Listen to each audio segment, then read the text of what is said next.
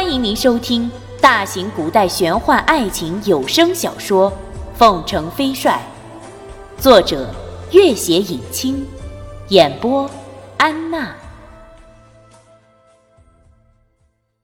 第四十四集。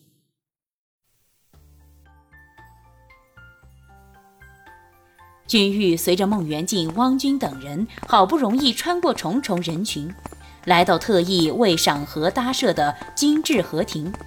刚一坐下，一个红衣少女奔了过来，模样娇憨，正是石红妮。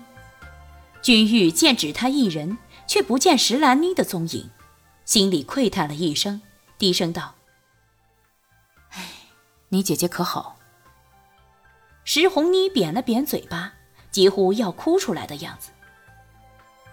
我姐姐很惦记你，可是他不愿意出门。君玉尚未回答，忽听得一阵十分嚣张的大笑声传来，正是朱瑜。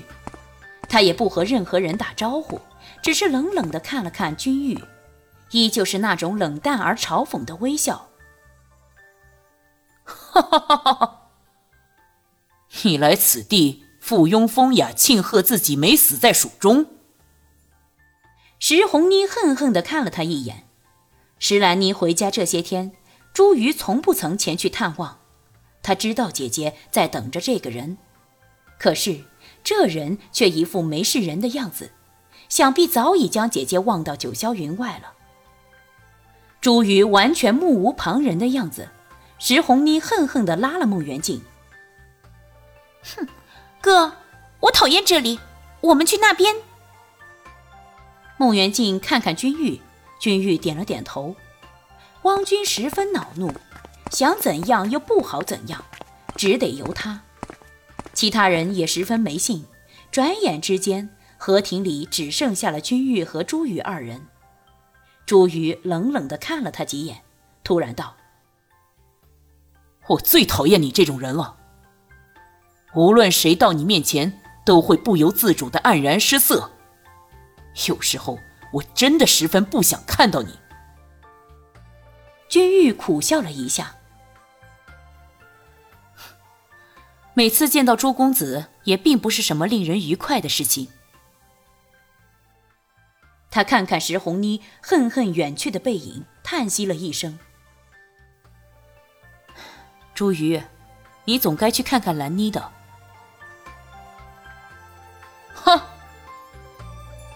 朱瑜怪笑一声。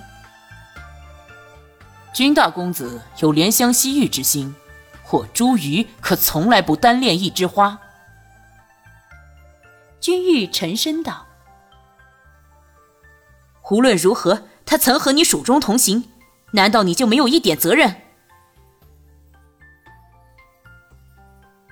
我有什么必要回答你这个问题？”你若喜欢，我可以把它让给你。朱瑜翻了翻白眼，这一瞬间，君玉只觉得眼前这人又和小时候一样讨厌莫名。如果说少时的朱瑜因为恶作剧尚可被原谅，可现在这个男人简直令人憎恶。尽管这一丝嫌恶的表情只是一闪而过，朱瑜也清楚的看到了。他愤愤地冷笑道。哼，我父亲方哥哥，哪一个不是你母亲的大对头？可你搭救了你的仇人后，还惦记不休。你知不知道，你这圣人模样令我十分讨厌。君玉接口道：“你和石兰妮并不是我的仇人，我母亲早已长眠，所有的往事也早已烟消云散。”朱宇顿了好一会儿，才冷笑道：“你知不知道，你这种高高在上的姿态，常常让我抓狂。”君玉沉默了。朱宇有些揶揄的笑了：“你看，哼，你就是这样，大名鼎鼎的凤城飞帅，一诺千金的凤凰寨主，天下女子的梦中情人。”对任何人都可以毫无理由的伸出援手，宁可天下人负我，切莫我负天下人。你已经不是人，是神了。你知道吗？你比孟元敬更让我厌恶。我常常在想，这样的万人偶像会不会有轰然倒塌的一天？君玉也冷笑一声：“哼，可是你指责我的这些，就足以为你的负心薄幸开脱吗？”女人如衣服，谁叫他们痴缠不休？君玉厉声道。难道你就可以因为他们的痴情而随意践踏折辱？朱瑜一时之间张口结舌，只觉无言以对，冷笑几声，拂袖而去。因为这番争执，朱瑜心里非常气闷，独自回到了家里。朱瑜的老家在扬州，但是家人都住在京城丞相府。扬州的老家只有一屋子丫鬟仆人守着。见朱瑜回来，老管家赶紧回报：“少爷，朱三槐已经等候多时。”朱三槐是朱丞相的贴身侍卫之一。朱瑜见了他，知道又是父亲有事吩咐。果然，朱三槐道。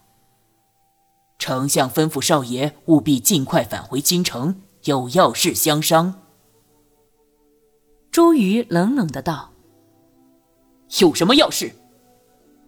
朱三槐垂手道：“丞相得到密报，齐王爷有意笼络北六省的将领，君玉正是他延揽的主要对象。丞相对此十分担忧，要二少爷立即回京商议对策。”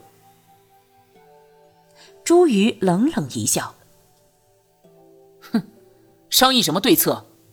凭你们能奈何得了君玉吗？”朱三槐不敢多言，只听得后面一个十分严厉的声音：“君玉自然不好对付，所以这次需要你来帮忙。”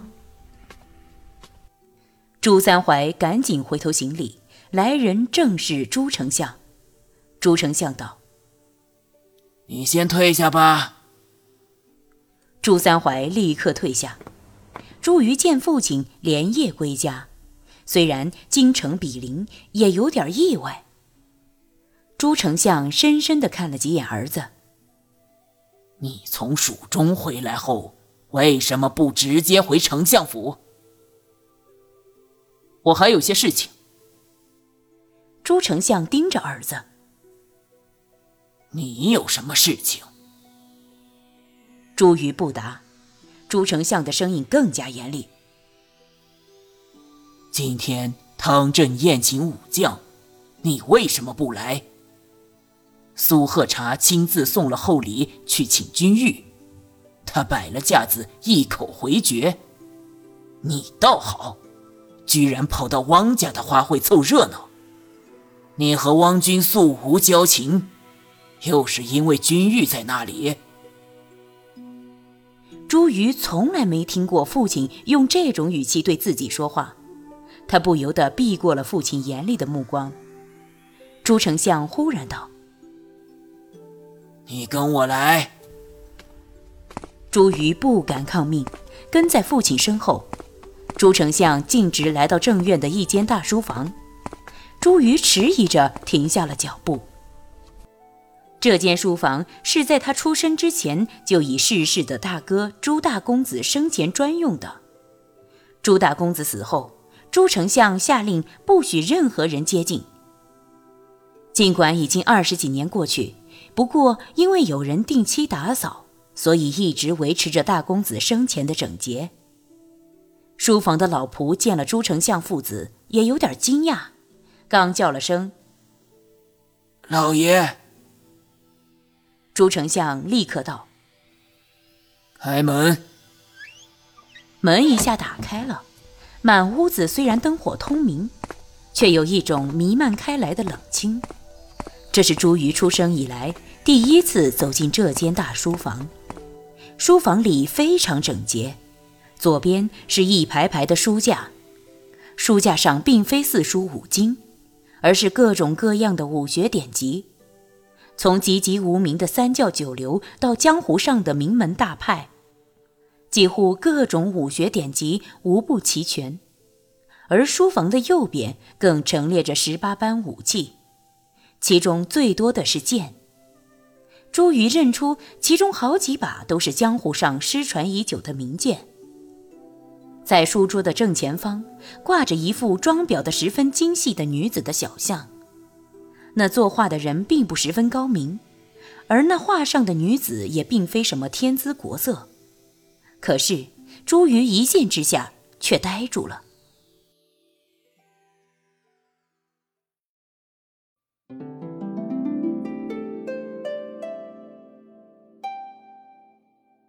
本集播讲完毕。感谢您的关注与收听。